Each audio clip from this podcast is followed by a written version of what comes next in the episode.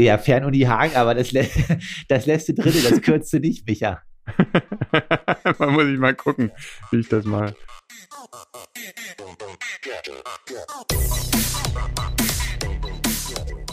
Aloha Konrad, nein, Aloha Micha. Heute ist Konrad leider verhindert, zu wenig Vitamine. Und nach langem ähm, sprechen wir uns mal wieder. Grüße nach Brandenburg.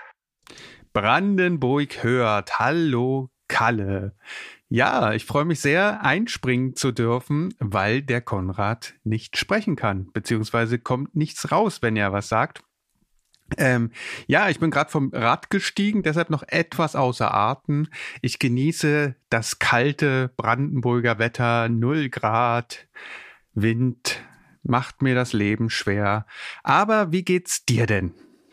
Ja, ich bin gestern äh, wiedergekommen ähm, aus äh, Portugal, habe auch äh, den Frankfurter Hauptbahnhof überlebt, hatte dort zwei Begegnungen, wo man dachte, okay, jetzt ist da jemand mit einer mit einem Rucksack, einer Tasche und einem Radkoffer, den können wir mal abziehen. Ähm, ah, echt? So krass, ja? Ja, ja, also es kamen zwei, dreimal Leute, die mir halt helfen wollten und relativ nah an meinen Taschen waren und ich erstmal kontrollieren musste, ob noch mein Handy und meine Kreditkarten dort sind und dann auch nochmal kam und dann war ich eigentlich froh, dass der Zug kam und äh, ja, dann schnell weg. Also auf alle Fälle ist mir so auch noch nicht passiert. Und jetzt bin ich wieder in Leipzig, war heute früh schon eine Runde laufen und bin eigentlich erstaunt, so wie du sagst, dass die Sonne scheint und es doch eigentlich schönes Wetter ist hier. Schön, aber kalt auf alle Fälle. Also ich habe die komplette Wintermontur schon an zwei Überschuhe äh, und friere trotzdem. Wie ist denn das eigentlich bei dir? Hast du den Hang zu kalten äh, Extremitäten oder bist du so jemand, der bis minus 10 Grad noch mit Radschuhen fahren kann? Also Hände geht eigentlich, also Hände kann ich auch bis minus 4, minus 5 fahren. Also ich kann zum Beispiel auch langlaufen ohne Handschuh, das ist kein Problem. Aber Füße sind beim Radfahren ein richtiges Problem. Also so unter 5 Grad, 8 Grad, untere Extremitäten, Füße ist halt richtig tricky und ähm, ja, also ich werde jetzt noch eine Radeinheit machen, bevor es dann Sonntag schon nach Südafrika geht. Gucken wir mal, ähm, dass Samstag das Wetter irgendwie gegen Mittag halt stabil ist. Auch eine regenerative Einheit. Und versuche dann nochmal den ein oder anderen Sonnenstrahl jetzt abzukriegen und noch nicht auf die Rolle zu gehen. Hm, okay, und hast du einen äh, Special-Trick für warme Füße? Nee, also einfach gute Überschuhe es gibt ja welche, die dann irgendwie Silberfolie oder äh, hm. irgendwelche Folien um sich wickeln. Der Thomas Steger hat wohl mal nicht für die Füße, sondern bei irgendeinem Kälterennen, ähm, ich weiß nicht, ob allen Hörer was sagt, aber österreichischer Profi aus dem PWAG-Team hat sich wohl mal in ähm, so ja so Folie, ähm, also einfach für eine Küchenfolie eingewickelt mhm. und ist aber beim Laufen dann wohl komplett überhitzt weil er die halt wohl nicht mehr ausbekommen hat.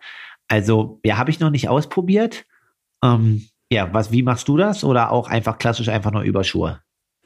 Also äh, doppelte Socken ist jetzt doof, dass ich das schon bei 0 Grad gemacht habe, aber ich wahrscheinlich, weil dann die Durchblutung nicht so ist, werden die Füße trotzdem kalt. Dann äh, zwei Nummern größer, die Winterschuhe, dann zwei Paar Überschuhe noch drüber. Okay, also du scheinst wirklich richtig kälteempfindlich zu sein an den Füßen. Ja, und trotzdem steige ich, äh, keine Ahnung. Also ist schon, also das sind die einen sind so eine dünnen Überschuhe. Ich versuche irgendwie diesen Wind wegzukriegen. Jetzt fahre ich gar nicht so schnell, das sind so Wind, äh, keine Ahnung. Der Alje zum Beispiel braucht gar nichts. Der, der kauft sich so Winterschuhe und dem ist das noch zu warm für Winterschuhe. Auch krass. naja. Ja, so unterschiedlich ist das. Aber äh, wenn du sagst, es läuft nicht, jetzt, äh, wir haben uns ja lange nicht gehört, weil du arbeitest ja immer im Hintergrund und schneidest äh, immer äh, die schöne Stimme von Konrad und mir hier zusammen. Mhm. Micha, wie hast du deinen Halbmarathon verkraftet? Ich habe gesehen, es war das Comeback nach acht Jahren. Wie war das und wie hat sich die Woche danach angefühlt? Also erstmal die Woche danach war relativ in Ordnung. Ich glaube, ich habe über die jetzt über das letzte Jahr, weil ich ja doch relativ viel gemacht habe, viel Rad gefahren bin, eine relativ hohe Belastungsverträglichkeit. Da habe ich jetzt gar nicht so viel gemerkt. Der, der Lauf war an sich, weil der Start war recht entspannt, weil ich gar nicht mehr so aufgeregt war wie früher. so, weil ich aber auch nicht wusste, was ich leisten kann. Das war auch das Problem beim Laufen, dass ich nicht wusste, kann ich dieses Tempo jetzt durchlaufen? Und so war das die ganze Zeit so arbeiten mit dem Kopf, hoffen, dass man durchkommt. Meine Erkenntnis äh, des Laufes war dieses, was mir Konrad vorher gegeben hat, so ein Molten Gel. Mega krass, was die Gelentwicklung ist. Also die Dinger finde ich cool von der Konsistenz. Ist ja wie ein Gummibärchen. Das fand ich mega krass. Ja, und bin dann zum Schluss für mich eine 1,37 gelaufen. Hat mir, hat mir jetzt auf alle Fälle den Ansporn gegeben, die 1,30 zu knacken.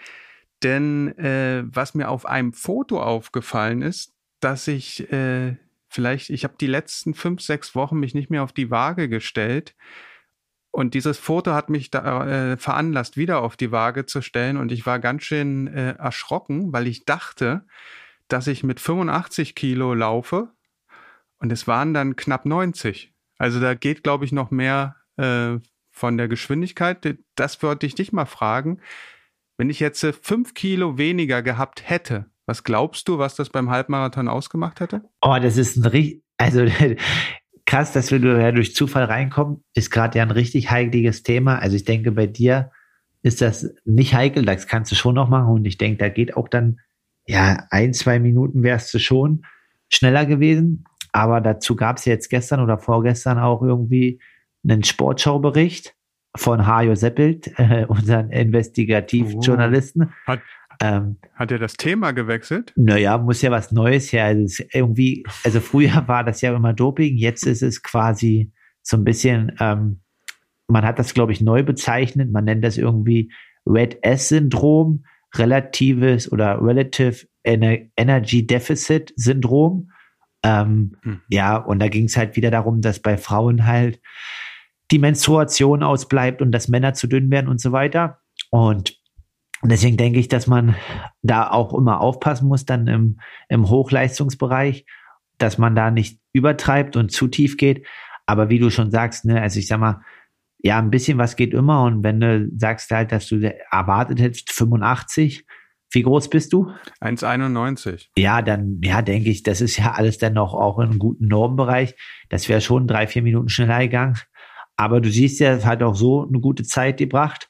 Und jetzt äh, bringt es halt Ansporn, da vielleicht an beiden Pfeilern ein bisschen dran zu arbeiten und dort äh, dann das nächste Mal schneller zu sein. Hast du dann schon neun Halbmarathon geplant? Ja, ja. Und zwar im April Leipzig-Marathon soll stattfinden.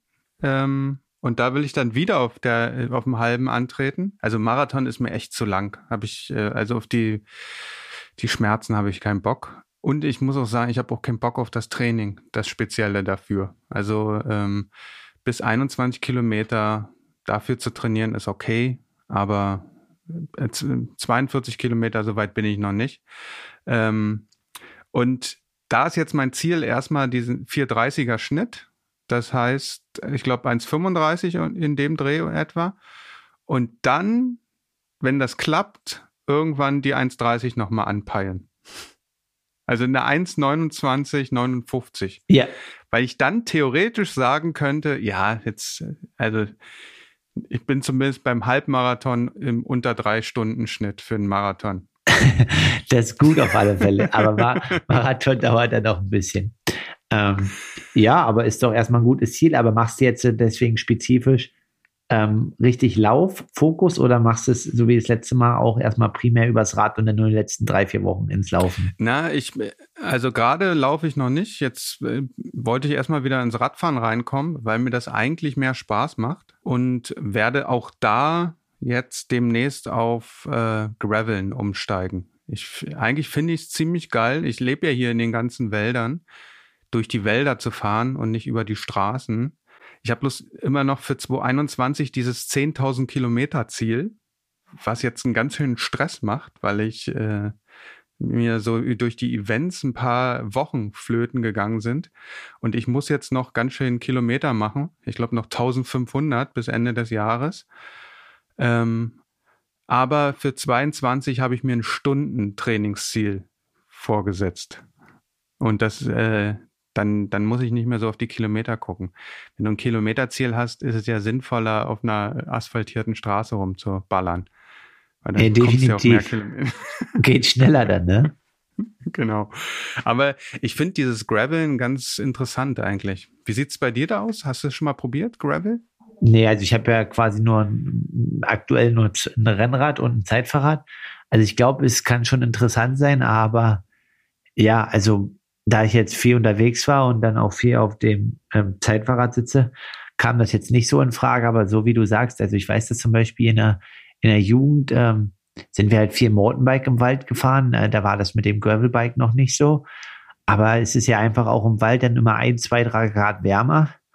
Also gefühlt, dadurch, dass quasi der Wind nicht so stark ist oder ja, dass einem der Wind halt nicht so doll auf einen einwirkt.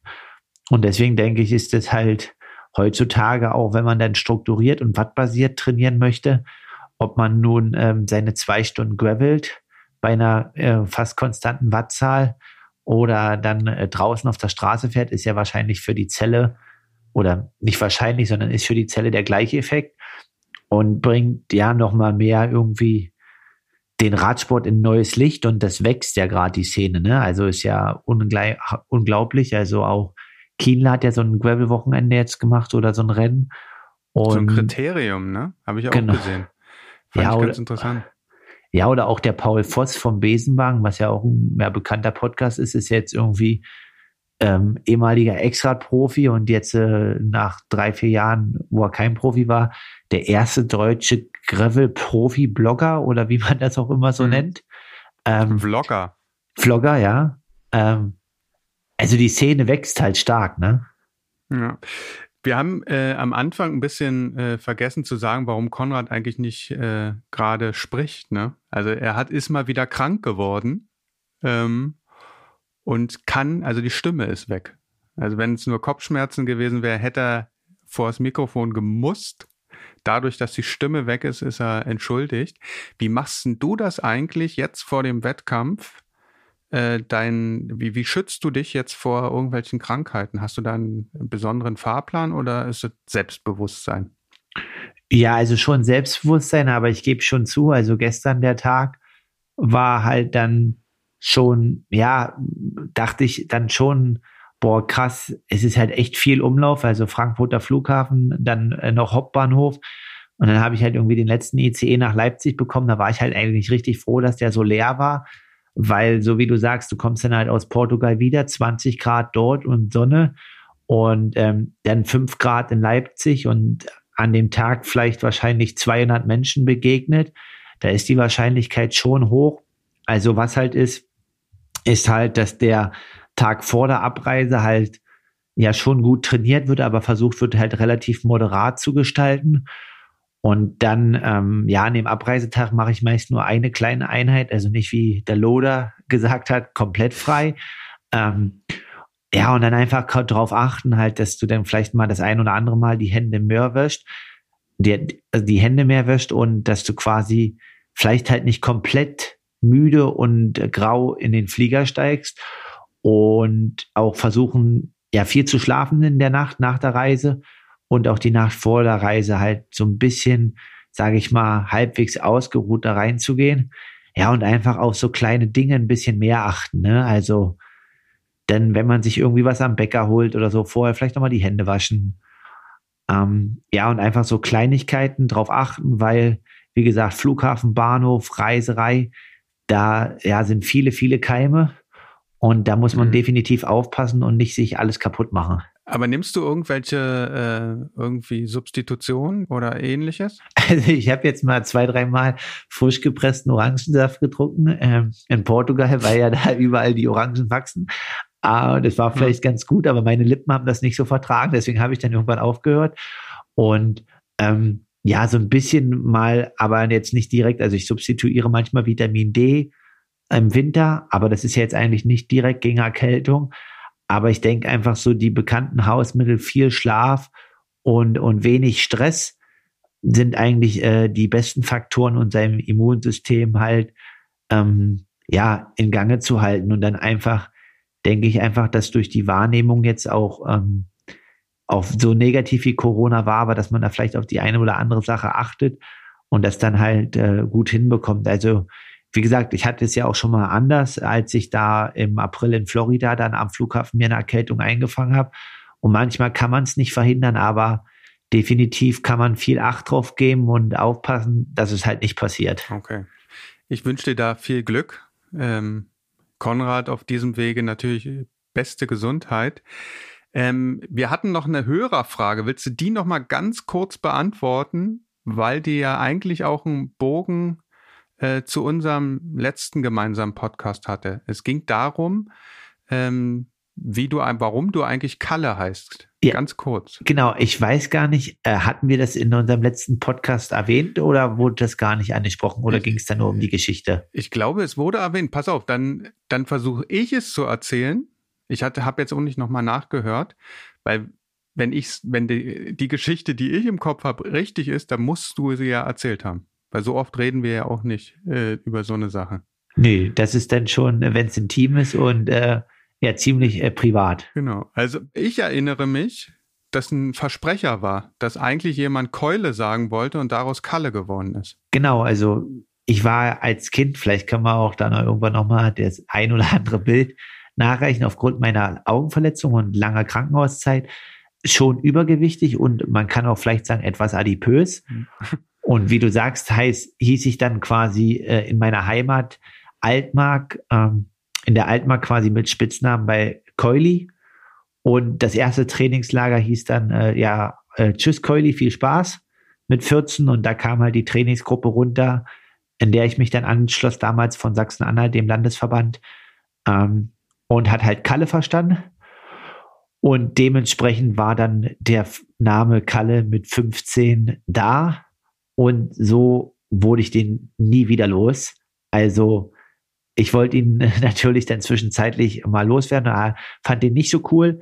Ähm, dann irgendwie mit 18 oder 19 habe ich gedacht, ja, okay, jetzt kennen mich so und so alle unter dem Namen. Und eigentlich hat es ja schon was Alleinstellungsmerkmalmäßiges. Und ähm, ja, dann einfach den nutzen und sich darüber halt in der Triathlon-Szene zu etablieren oder ja, den einfach weiter aufzubauen. Und jetzt bist du der Triathlon-Kalle. Jetzt bin ich der Triathlon-Kalle, hat eigentlich überhaupt nichts mit Markus Herbst zu tun, aber äh, alle kennen Kalle und wahrscheinlich äh, mehr kennen äh, mich unter dem Namen anstatt unter dem Namen Markus Herbst. Okay. So, jetzt wusste ich vor dem Radfahren, dass wir diese Aufnahme machen und normalerweise versuche ich mich vorzubereiten und ich mag diese Situation so völlig äh, unkontrolliert in, in überhaupt in irgendwelchen Settings zu sein, überhaupt nicht. Und habe ich also auf dem Rad überlegt, was, was würde mich denn mal interessieren? Und natürlich, jetzt mal wieder meine Verbindung zu der 1.30, war immer die Frage, was müsste ich denn eigentlich machen, ich persönlich, damit ich die 1.30 schaffe? So, und jetzt frage ich dich als Profi, ist die erste Frage, was muss ich machen, damit ich die 1,30 schaffe? Jetzt sagst du wahrscheinlich viel laufen und ab und zu auch mal schnell laufen, richtig? Ja, ich weiß ja nicht, was du trainiert hast und wie viel, aber ähm, ja, grundsätzlich ein bisschen laufen, vielleicht das ein oder andere Mal ein bisschen mehr laufen oder auch einfach konstanter, aber das denke ich, hast du schon ganz gut gemacht. Und ja, dann müsste man halt mal gucken, wie deine Renneinteilung war und so weiter. Aber da ja wahrscheinlich noch viel Verbesserungspotenzial bei dir ist, denke ich, ja, also erstmal vielleicht ein bisschen mehr laufen und dann vielleicht das ein oder andere Mal noch ein bisschen Intensität dazu und dann sollte das schon in eine gute Richtung gehen. Also ich denke, dass das mit dem Halbmarathon auch eine kurz entschlossene Sache war. Also es war jetzt nicht irgendwie sechs Monate Vorbereitung darauf, nee, nee. wenn ich da richtig liege. Und ähm, ja, dementsprechend denke ich, dass das bei der unter 1,30 langfristig halt ein bisschen wie ein Selbstläufer ist. Aber klar, ähm, dann musste man mal genau schauen. Und wenn du dann Bock hast, dann Gas zu geben. Ja, aber das äh, zielt jetzt vielleicht noch nicht auf die weiterfolgende Frage ab, oder? Nee.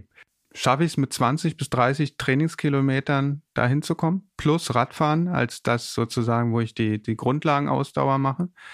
Ja, also ich denke schon. Ähm, also es kannst du schaffen, weil du hast ja gerade vorhin gesagt, 10.000 Kilometer auf dem Fahrrad äh, noch dazu. Und dann darf man ja auch nicht vergessen, was man ja vielleicht den Hörer jetzt noch sagen muss, ähm, die jetzt vielleicht neu einschalten. du hast zwar jetzt ein bisschen äh, weniger Sport gemacht, vielleicht drei, vier Jahre oder nur ein bisschen, aber du hast ja aus der Kindheit schon einen relativ soliden Background, so sportlich. Und den darf man immer nicht vergessen. Und deswegen denke ich, ist das halt auch relativ schnell wieder möglich, dann so, so ein gewisses Grundlevel zu erreichen. So, ne? Ich habe mir nämlich das auch gedacht. Und jetzt kommt die eigentliche Frage. Mein Potenzial, keine Ahnung. Ich denke ein, unter 1,30, aber wie kann ein Profi wissen, wo sein Potenzial liegt, wo, wo das Maximum liegt? Woher weißt du, dass du nicht jetzt schon bei 100 Prozent bist, sondern dass du noch 10, 15 Prozent mehr drauf hast, dass da noch eine Range ist? Also, wie kann das ein Profi ermitteln? Also wissen kann man das, glaube ich, nie ähm, weil das ist ja so ein bisschen, also der Körper ist ja dann auch irgendwie so die Büchse der Pandora, ja, also man kann das spüren oder ein Gefühl haben, aber ratifizieren kann man das nicht. Ähm, ich denke aber, wenn man halt sieht, dass sich eine Leistung ähm, über einen langen Zeitraum entwickelt oder besser wird, dann weiß man, dass man auch nicht am Ende ist. Wenn man aber sieht, dass man über vier, fünf Jahre kontinuierlich in Leistungsdaten schlechter wird, dann muss man sagen, okay, vielleicht hm, war es das oder ich habe es nicht erreicht oder ich wechsle nochmal den Trainer oder ich mache hier nochmal was anderes. Aber wenn es dann immer nicht weiter nach vorne geht, dann muss man sagen, okay, ich habe jetzt wirklich alles versucht und es passiert nichts mehr. Der Punkt ist aber, dass man, bevor man im Triathlon sagen kann, man hat alles versucht, der ist halt so unendlich. Ähm, ich weiß nicht, ob das überhaupt jemand mal sagen kann. Also auch ja, die absoluten äh, Vorbilder und Cracks und ähm, die ganz vorne stehen bei uns im Triathlon, wie, wie Frodo oder so, sind ja immer auf der Suche noch nach neuen Prozenten oder Nuancen.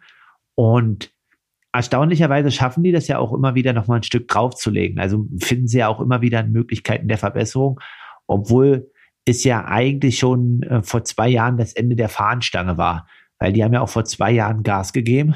Hm. Und ähm, ja, das denke ich halt einfach, aber wenn man halt über einen sehr, sehr langen Zeitraum keine Leistungsentwicklung mehr hat, dann ist es schwer, ähm, glaube ich, da noch irgendwie sagen, äh, es kommt noch was. Aber wenn halt immer es noch ein Stück nach vorne geht, egal ähm, ob das jetzt unbedingt ersichtlich ist in Wettkampfleistung, also es kann ja dann auch irgendwie vielleicht sein, dass man im Training besser wird und aber das einfach nicht dann irgendwie ein, zwei Jahre im Wettkampf zeigen kann. Aber wenn man einfach für sich selber sagen kann, dass man sich entwickelt mit seinem Team, dann äh, denke ich, ist es noch nicht am Ende. Und man muss halt einfach nur gucken, dass es halt in, in der Gesamtperformance sowohl Daten als auch Wettkampfergebnisse nicht nach hinten geht. Jetzt ist leider die Folge mit äh, Daniel, der, deinem Trainer, äh, missglückt und wir wissen alle noch nicht, was da eigentlich beredet wurde. Habt ihr denn beide ein, ein Ziel, wo ihr hin wollt, zeitlich? Also so, so äh, von den Teildisziplinen irgendein Wert, auf den ihr hintrainiert? Oder ist das alles nur dieser Slot, den du haben willst, dass es eigentlich gar nicht um die Leistung an sich geht. Na, es geht schon um die Leistung, um die Stetigkeit zu verbessern, aber es ist jetzt nicht die und die äh, Leistungsdaten oder das und das äh, an dann quasi an Performance, so dass man das so an Zahlen erstmal definiert. Natürlich werden die festgelegt und das sind dann die Zielleistungen, aber im Endeffekt ist es halt ein Wettkampfresultat. Aber dort das irgendwie jetzt fünf Jahre im Voraus zu planen, oder zu sagen, das will ich in fünf Jahren als Leistung haben, ist halt relativ schwierig, weil man weiß ja nicht, was in den fünf Jahren passiert. Ähm, so, also es kann ja immer irgendwie was dazwischenkommen im Sport und so weiter. Und deswegen denke ich, ist halt wichtig, irgendwie eine, eine Zielstellung haben, irgendwas zu erreichen und was Bestimmtes zu erreichen. Aber wenn ich jetzt zum Beispiel dir gesagt hätte, vor vor vier oder fünf Jahren, ich möchte in einem 73 irgendwie mal 340 Watt fahren oder äh, 345, dann hätte man gesagt, okay, ja, da steigst du auf alle Fälle als erstes vom Rad und niemand fährt mehr und so weiter. Aber ja, der Sport entwickelt sich halt stark und deswegen muss man halt oder sollte man halt immer versuchen, mit der Entwicklung zu gehen. Und ähm, ja, und vielleicht auch mal dort selbst eine Benchmark zu setzen. Also, so wie wir es jetzt sehen, war halt quasi früher der 245er Marathon das Nonplusultra. Und ähm, ja, ich glaube halt einfach ehrlich und darauf möchte ich mich und äh, kann ich mich auch einstellen. Und das muss auch dann halt das Ziel sein. Ich glaube, in den nächsten drei, vier Jahren wird es schwierig sein, eine Hawaii-Qualifikation zu holen, wenn man nicht unter 2,44 bis 2,40 läuft. Das glaube ich auch. Also nehmen wir nochmal mein Beispiel. Ich habe den Halbmarathon und möchte eine 1,30 laufen. So, ist ja ein relativ klares Ziel. Darauf kann ich sozusagen mein Training abstellen äh, und dann versuche im, Training mich an diese Durchschnittskilometergeschwindigkeit heranzupirschen. So. Für dich würde das ja heißen, also wenn man sich jetzt diese, die, die äh, Ironman-Zeiten anguckt, irgendwas zwischen 7,45 und 8 Stunden wahrscheinlich. Oder rechnest du wirklich die Einzeldisziplin, dass du sagst, die, die Endzeit ist gar nicht so relevant? Im Endeffekt, der richtige Fight ist im Marathon, ich muss sozusagen in dieser Einzel, in der Teildisziplin laufen, mich so stark verbessern, weil der Sieg zum Schluss nur über diese Zeit äh, gemacht wird? Oder hast du die Gesamtdisziplin im Kopf? Ja, ich habe halt schon die Gesamtdisziplin im Kopf, aber so wie du sagst, taktische Sachen spielen halt auch immer eine Rolle. Also ich denke auf alle Fälle, dass ich das Potenzial und auch die Trainingsdaten, die Werte habe, um erstmal in einem Bereich von äh, 250 bis 246 laufen zu können. Ähm, das muss ich aber erst auch einmal zeigen und das sukzessive halt äh, verbessern. Und es wurde jetzt schon tendenziell besser. Also habe jetzt auch schon eine Langdistanz in Frankfurt halt unter drei Stunden, aber äh, mit 2,57, aber das reicht halt einfach nicht aus, so wie du sagst. Und da sind jetzt einfach die äh, Fragen, okay, was, was sind die Punkte, woran muss ich jetzt noch besser werden? Was kann ich noch verändern? Und ähm, ich denke halt, ein zentraler Punkt wird dort halt die Ernährung in den nächsten Jahren spielen, weil ich glaube halt, da habe ich noch relativ viel Potenzial. Also die ist schon gut, aber ja, Konrad hat es ja auch neulich angesprochen, dass das Problem ist halt gar nicht wahrscheinlich die Leistungsfähigkeit, sondern einfach, ja, was macht dein Magen in einem Ironman? Kann der das aufnehmen? Kann der das umsetzen? Und ähm, ja, dementsprechend denke ich, dass da halt einfach schon noch viel Potenzial dahinter steckt. Und dann ist da auch einiges möglich und daran geht es halt zu feilen. Aber ja, grundsätzlich muss man das schon in der Gesamtheit, glaube ich, betrachten und nicht nur den Lauf, weil sonst könnten wir jetzt alle uns auf Laufen fokussieren und der Rest wäre halt, kommt von alleine. Mhm. Wobei, äh, es ist natürlich ein, ein, auch ein psychologisches Thema. Wenn du halt weißt, dass du nicht die 240 laufen kannst im Marathon und sozusagen äh, beim Radfahren das klären musst und dann beim Radfahren aber nicht wegkommst, warum auch immer, dann hast du natürlich deinen Knacks für den, für den Lauf schon weg. Also ich glaube, es ist von der, äh, von, von der Einstellung einfacher zu wissen, ich bin der schnellste Läufer hier. Und wenn ihr mich nicht abhängt, werdet ihr verlieren. Das ist richtig, aber das ist ja auch ein mentaler Glaube, ne? Also mhm. zum Beispiel, wenn wir jetzt äh, ähm, Jan Sanders als Beispiel anschauen, ne? Ähm, der hat ja natürlich auch jetzt seine Marathonzeiten deutlich verbessert. Um, und der wird ja auch nicht, also du musst ja glauben, dass du es nicht laufen kannst, ne? Und die Frage ist halt, wenn du in der Situation bist und dort vorne, du musst das ja erleben und dann entscheiden, okay, kann ich das laufen oder kann ich das nicht laufen? Aber jetzt, äh, ja, das, das äh, von vornherein zu sagen, ich kann das nicht, ist ja irgendwie einfach erstmal ein limiting belief halt. Hm. Wobei Sanders natürlich immer das beste Beispiel ist, wo, wo man denkt, der Typ macht das nur mit dem Willen, weil Technik kann es nicht sein, ne? Genau. Aber, und er glaubt halt auch äh, trotzdem immer an sich und äh, also ich glaube, der hat dieses Jahr fünf Langdistanzen gemacht. Das ist halt schon mega krass. krass. Und er hat gesagt, seine Saison ist noch nicht vorbei. Ja, eigentlich, eigentlich widerspricht das ja dem äh, Menschenverstand, dass das funktioniert. Ne? Wir wollen jetzt nicht Hajo Seppel Konkurrenz machen und irgendeine Thematik aufmachen. Wir glauben einfach mal ans Gute. So, aber jeder, der schon mal einen Marathon gelaufen ist, wird nicht sagen, ich möchte dann sofort noch in sechs Wochen den nächsten laufen. Also entweder ist man extrem krass trainiert oder ist es wirklich nur die Birne? Ja, also, also wie du sagst, naja, ich finde, das von Senders, das Programm ist halt schon mega krass. Das hatten wir auch schon anderen Podcast-Folgen. Also, ja, also ich denke halt einfach auch das drumher, ne, das muss halt schon richtig krass alles sein, dass er halt da auch bereit ist, ähm, immer wieder eine Langdistanz zu machen und noch eine nachzuschieben. Und ähm, ja, steht halt jetzt noch beim 73 in Kalifornien drauf. Der ist am 5. Dezember auf der Startliste. Ich denke, da wird er auch starten. Das ist halt ein Mega-Programm, ne? Und ähm, so wie du sagst, Regeneration, Training und so weiter. Also es gibt, glaube ich, keinen, der mehr waste als er.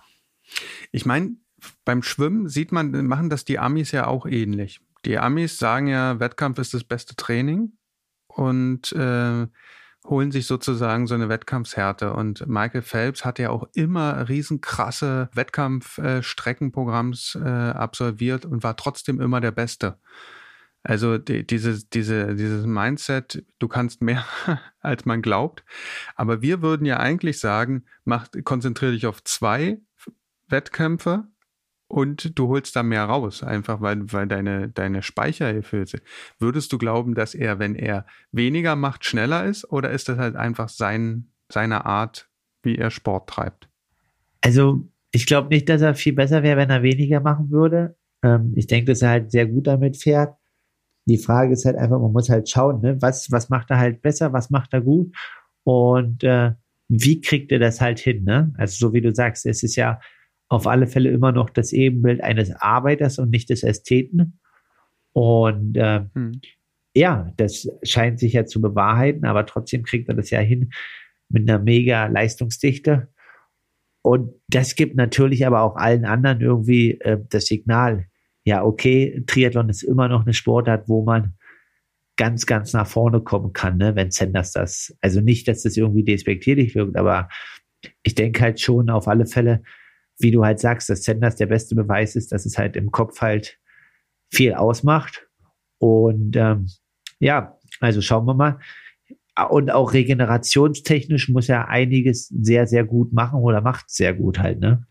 Bekommt man davon was mit oder ist, sagen da die Athleten, das ist mein Geheimnis? Also ich glaube halt so ein bisschen, äh, ich hatte mit einem anderen, einen, so einem Franzosen, äh, Ivan Jarich, den ich ganz gut kenne, Kontakt, der in Kopenhagen mit ihm halt gelaufen ist und äh, sich dort irgendwie so beim Laufen im Halbmarathon unterhalten hat. Und er hat halt zu mir gesagt, dass Senders wo medial so ein bisschen. Die haben, ja. Die haben sich beim, beim Wettkampf über Regeneration unterhalten? Nee, nee, über andere Sachen, über irgendwie, äh, oh, wie heißt das? Äh, irgendwelche äh, Wrestling-Kämpfe in den USA, da bin ich halt voll draus. Also kenne ich mich gar nicht aus. Und äh, ja, und haben halt gesagt so, dass die eigentlich viel härter sind als die Triathleten und so weiter, um sich den Halbmarathon halt schön zu reden. Und sind dann, glaube ich, in Kopenhagen auch eine 1,19 oder 18 angelaufen. Und aber um auf das Thema zurückgekommen, also Xenas hat halt einmal so ein bisschen veröffentlicht seine Schlafzeiten, mhm. also nach Kopenhagen vor vor Dings und ähm, ja, hat halt quasi äh, da im Endeffekt viel Preis gegeben, also dass er da, glaube ich, viel Ruhe hat. Und ich glaube halt, dass sein Team drumher halt ihm sehr viel abnimmt. Und das ist so ein bisschen so ein Punkt, wo halt alles auf Triathlon abgestimmt ist. Und ähm, ja, auch allgemein der Wandel. Also ich bin ja jetzt zurückgeflogen aus, aus Portugal und ähm, da war ja auf der Kurzdistanz die Weltmeisterschaft. Mhm. Und dort war ja die Jule Behrens, also das habe ich auch noch bei der Deutschen Triathlon Union jetzt gelesen, ich kannte sie vorher auch nicht persönlich, ist Junioren-Weltmeisterin geworden. Und die saß halt neben mir im Flieger und habe halt so den Trainingsplan gesehen. Und habe ich halt gesehen, okay, krass, viermal Physio die Woche. Also definitiv mega gut und auch hochprofessionell. Bin ich jetzt mit zweimal noch ähm, hinten dran, sage ich mal. Aber da ist einfach der Sport schon auch in der jungen Generation in einem mega Wandel jetzt aktuell, ne? Aber könnte man ja jetzt sagen, wenn sozusagen in, in der Jugend da schon gesagt wird, Physiotherapie ist sozusagen der Schlüssel. Ist das jetzt der Schlüssel für alle Profis? Weil man weiß es von Frodeno, dass er seinen eigenen hat. Wahrscheinlich hat Zenders auch einen Physiotherapeuten, die, die permanent kneten. Wirst du sagen, dass das sozusagen die Wunderwaffe sein könnte? Also sowohl als auch. Also ich glaube halt so ein bisschen, äh, dass es so ein Gesamtkonzept ist. Also ich habe jetzt einfach ähm, auch in Portugal gemerkt, so ich konnte halt mega gut trainieren durch das gute Wetter aber es kommen dann halt auch andere Einflüsse auf einen äh, hinzu. Und als ich jetzt quasi in Leipzig hier war und das Wetter halt noch richtig gut war, habe ich halt so das Gefühl gehabt, okay, ja, ich habe eigentlich fast keine Einflüsse von außen. Ich bin wie in so einer, in Anführungsstrichen, Triathlonblase, trainiere, gehe zur Physio und ähm, regeneriere mich gut. Und ich glaube halt einfach, um, um so länger mich in sich man in so einem äh, sehr, sehr guten Setting äh, befindet, wo nur Training eine Rolle spielt und man alles darauf ausrichtet, das ist, glaube ich, so ein bisschen der als Erfolgsrezept. Und das ist, glaube ich, auch ja für den Amateur und auch äh, für den Profi das Schwierige, weil ja auch immer wieder neue Termine anstehen und andere Sachen, wo man halt gucken muss, man, dass man das alles unter einen Hut bekommt. Und ich glaube halt einfach, dass ein äh, Jan Frodeno oder ein Sanders aufgrund dass sie so ein starkes Team haben oder auch ein äh, Gustav Iden mit seinem Bruder als Mika Iden im Hintergrund dort einfach ähm, so einen starken Background haben, dass sie einfach vielleicht sich auch selber gar nicht rausnehmen, sondern einfach von außen gesagt haben, okay, das ist der eine Termin in der Woche, den machst du und äh, bei dem Rest, äh, ja, jetzt legst du dich mal hin, jetzt machst du mal das und dass das einfach ähm, ja im Endeffekt so ein bisschen in Richtung Radsport da gibt es ja auch Senioren, die einen alles abnehmen. Hm. Und dass das so ein bisschen im Triathlon jetzt auch kommt. Aber hast du denn das Gefühl, dass du ähm, durch deinen Lebenswandel äh, Potenziale verschenkst? Was meinst du mit Lebenswandel? Naja, dadurch, dass du nicht, ich meine jetzt dadurch, dass du alles selber machen musst und keinen Physiotherapeut also, oder niemand hat, der dir das Essen vorbereitet sofort und so, dass du sozusagen wenn du das nicht, wenn du äh, ein Leben von Frodeno führen könntest, deutlich bessere Leistung bringen könntest? Weil das würde ja bedeuten, dass äh, sozusagen du dieses, dieses System abschauen kannst und das sozusagen der Erfolgsfaktor ist. Ja, das versuche ich ja aktiv. Also natürlich kann ich äh, aktuell mir noch kein Physio leisten, ähm, den ich quasi komplett äh, finanzieren kann und dessen Familie, aber ähm, mit dem Zusammenzug meiner Freundin oder auch quasi äh, der Physiotherapie jetzt hier in Leipzig und dem, dem engen Umfeld, was ich versuche mir umher aufzubauen, versuche ich schon auch in einem Bereich von 90 Prozent von Frodeno halt zu kommen. Ne? Also man muss ja sagen, Frodeno muss ja auch erstmal irgendwie den Step machen oder auch Senders, um sich das halt überhaupt erstmal zu ermöglichen. Und das haben sie ja auch geschafft, indem sie schon vorher einen großen Leistungssprung gemacht haben oder richtig abgeliefert haben. Und ich denke halt einfach, ähm, dass dieses, ähm, ja, Ruhe und so weiter, was auch dann ein Thema ist mit Daniel im Podcast, der, der wird auch auf alle Fälle im Dezember erscheinen. Da ging es zum Beispiel um das ähm, du duale System in Deutschland, ne? Uni und Leistungssport oder Ausbildung und Leistungssport. Ich glaube, ich hatte zu meiner Zeit irgendwie ähm, vor vier, fünf, sechs Jahren noch das Glück und bin auch unheimlich froh, dass ich ähm, einen akademischen Abschluss habe mit einem Master.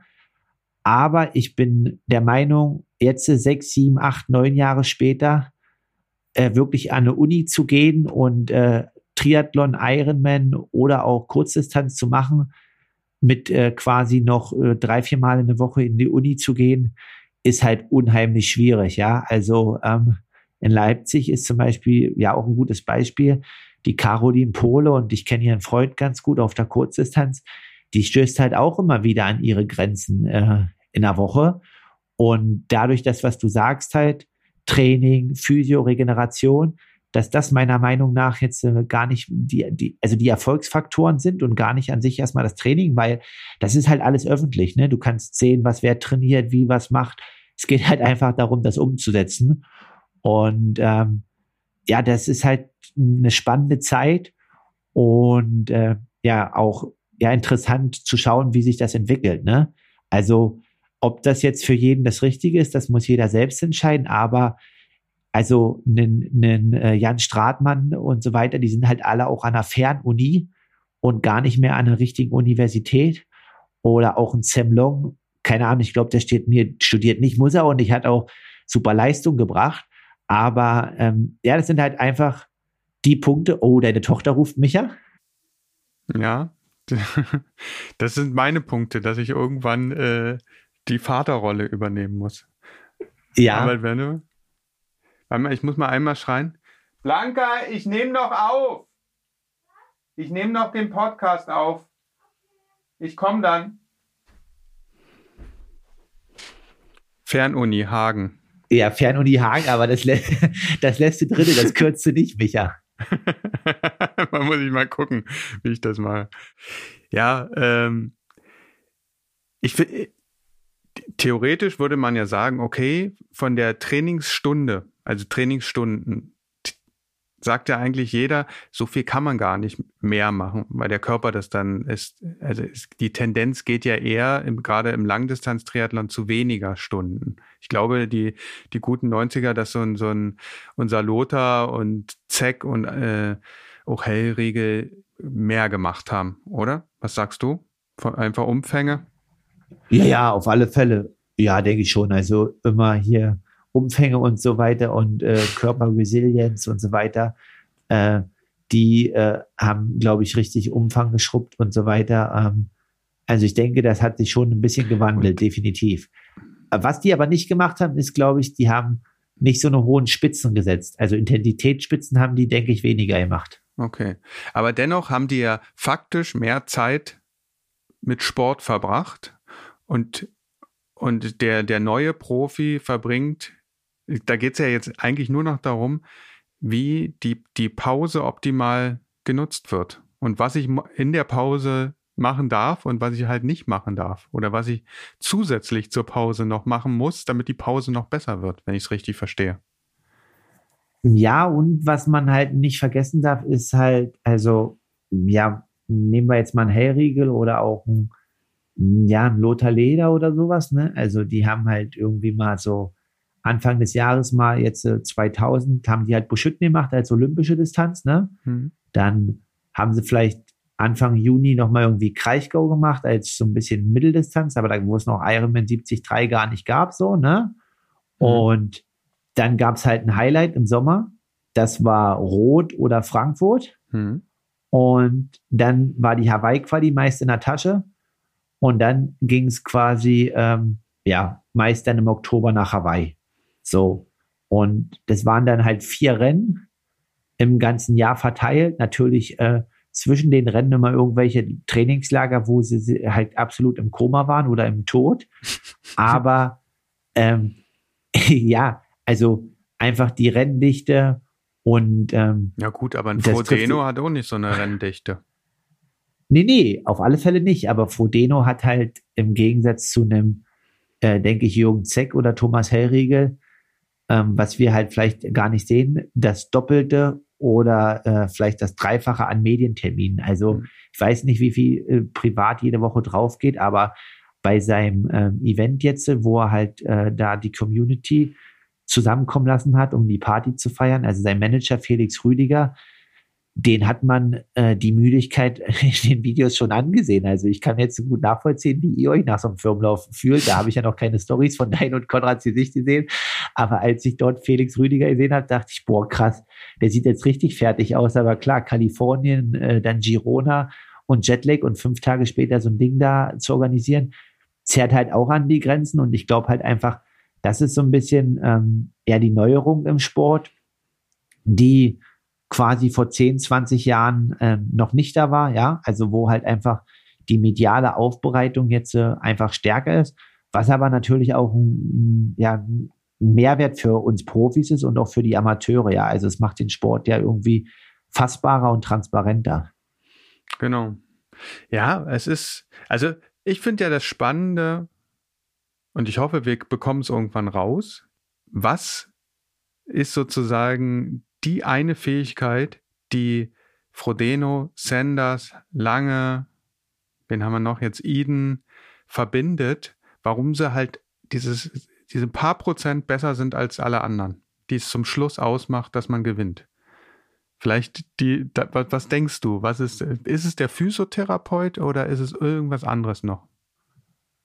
Hm, ich glaube halt, also auch so hart es klingt und äh, ich denke, ich, könnt, kann das auch und muss das aber dann natürlich auch noch ähm, zeigen. Aber die sind halt bereit, alles bis auf das letzte Prozent unterzuordnen. Ne? Also ich glaube halt so, ähm, ja, also, aber schon nicht über einen kurzen Zeitraum, sondern über einen langen Zeitraum.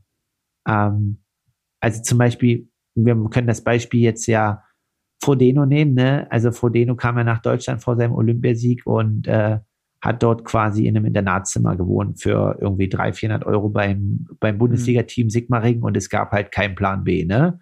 Ähm, die Norweger haben sich halt vor vier oder fünf Jahren äh, gesagt, okay, sie werden halt äh, Olympiasieger, Christian Blumenfeld macht das, Gustav Iden wird jetzt Sechster, aber auch die haben ja quasi ähm, gesagt, okay, es gibt nur Plan A, wir werden im Triathlon richtig erfolgreich.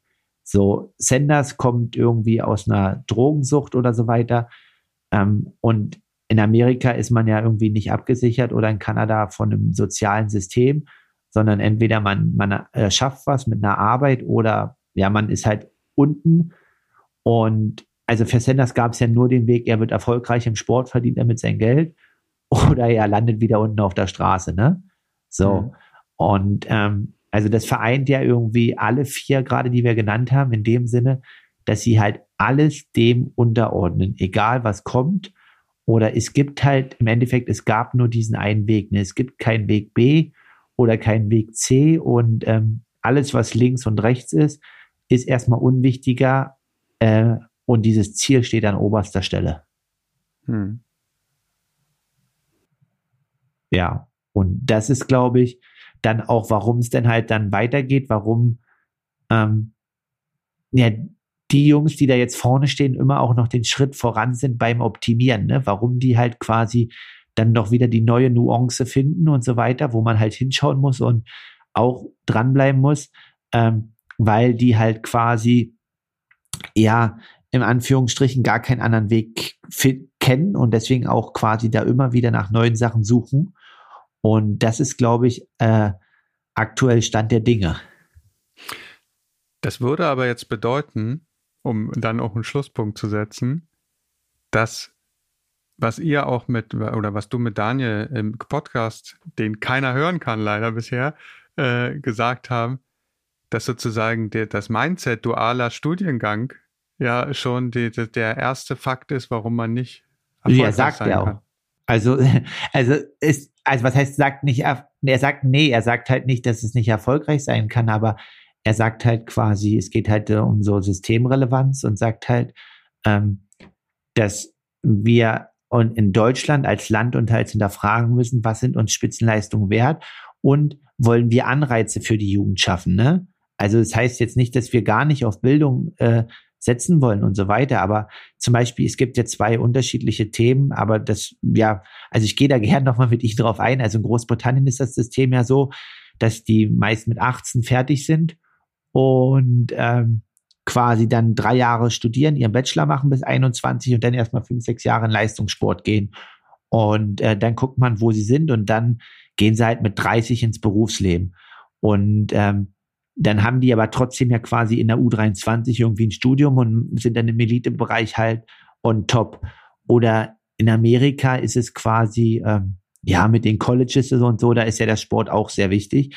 Und das ist aber einfach, sag ich mal, in Deutschland, also alle, die in Deutschland, der jetzt hochkommen im Triathlon und, und gut sind, von denen äh, ist ja keiner mehr richtig an der Uni, ne?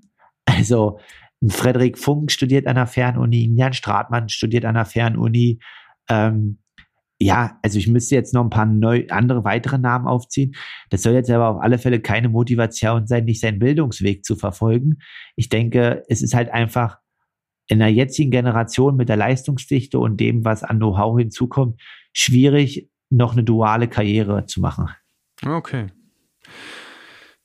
Ja. Ich würde sagen, ist ein Schlusspunkt, ne? Es ist schwierig. Ich hoffe, dass Konrad nächste Woche äh, wieder äh, Stimme hat, weil das ist. Es ist schwierig. Zu Podcast mit euch ist auch schwierig wenn man das Thema nicht ganz so feiert wie ihr. Okay, mein, oder ist, nicht so viel. Ist richtig, nicht feiern schon. Ich, ich feiere euch beide, aber ich kann nicht so viel beitragen. Ist richtig langweilig, das zu hören, wenn du schneidest?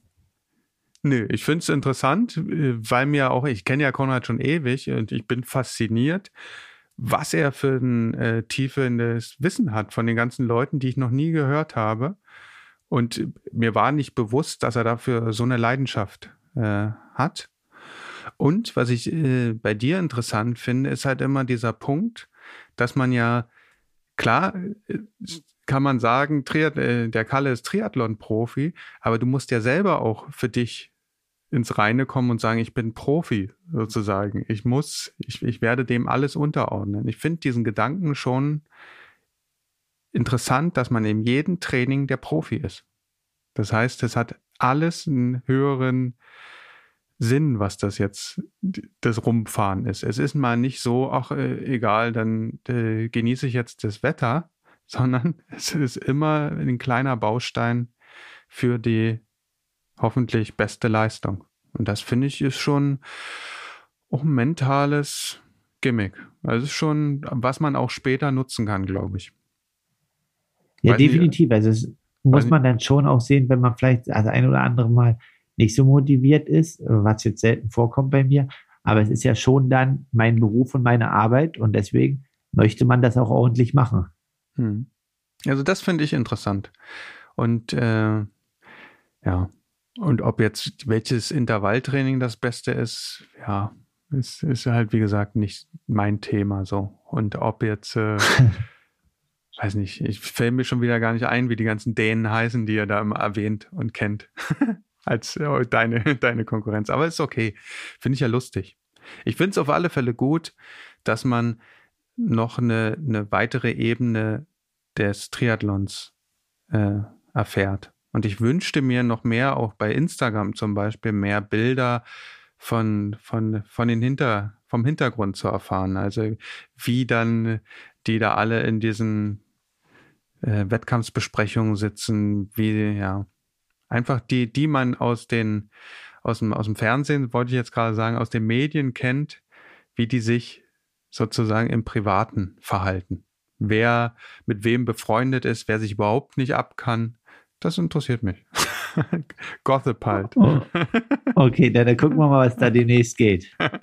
Okay, dann wünsche ich dir erstmal ein gutes Tapering und ja, nächste Woche, wann, wann fliegst du eigentlich nach Südafrika? Am Sonntag. Okay, das heißt, die nächste Aufnahme ist dann schon von Südafrika. Die nächste Aufnahme ist schon äh, uh. ja, aus Afrika. Aus Afrika. Mein Gott, warst du schon mal Afrika? Ja, Südafrika 2018 73 WM. Ah, ach so, krass, stimmt. Hätte ich wissen müssen. Ah, sorry. Na gut, mir hat Spaß gemacht. Alles gut. Mir auch. Konrad, nee, nicht Konrad, Micha, sorry. äh, viel, Sp viel Spaß mit der Tochter jetzt. Ja, das wird. Ja. Und äh, Aloha Kalle. Ciao. Genau. Bis dann, Micha. Ciao.